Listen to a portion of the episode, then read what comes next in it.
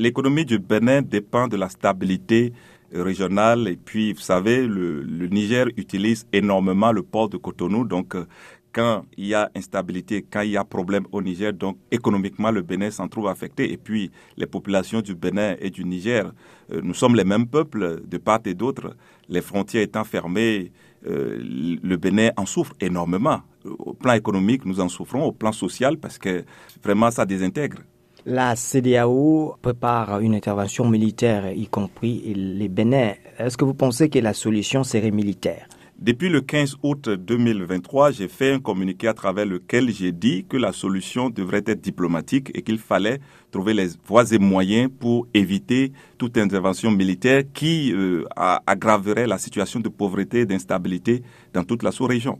Que faut-il faire pour que le Bénin, qui est un pays voisin, ne puisse pas être affecté. Euh, il y a aussi la population et les gens, certains qui sont à l'extérieur. Qu'il faut-il faire pour que la situation ne puisse pas déstabiliser aussi euh, le Bénin?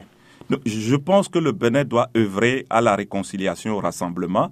nous sommes une famille, quel que soit ce que quelqu'un a fait dans la famille, c'est dans la famille qu'on règle. Donc, certes, on ne peut pas mettre les gens en dehors de la famille et espérer régler une situation. Donc, j'en appelle euh, aux efforts pour que ceux qui se trouvent à l'étranger aujourd'hui, que ce soit volontairement ou involontairement, puissent rentrer et que ceux qui se retrouvent dans les liens de la justice, qu'on puisse examiner leur cas de manière à ce que nous puissions tous nous retrouver et discuter autour d'une table pour faire avancer le Bénin.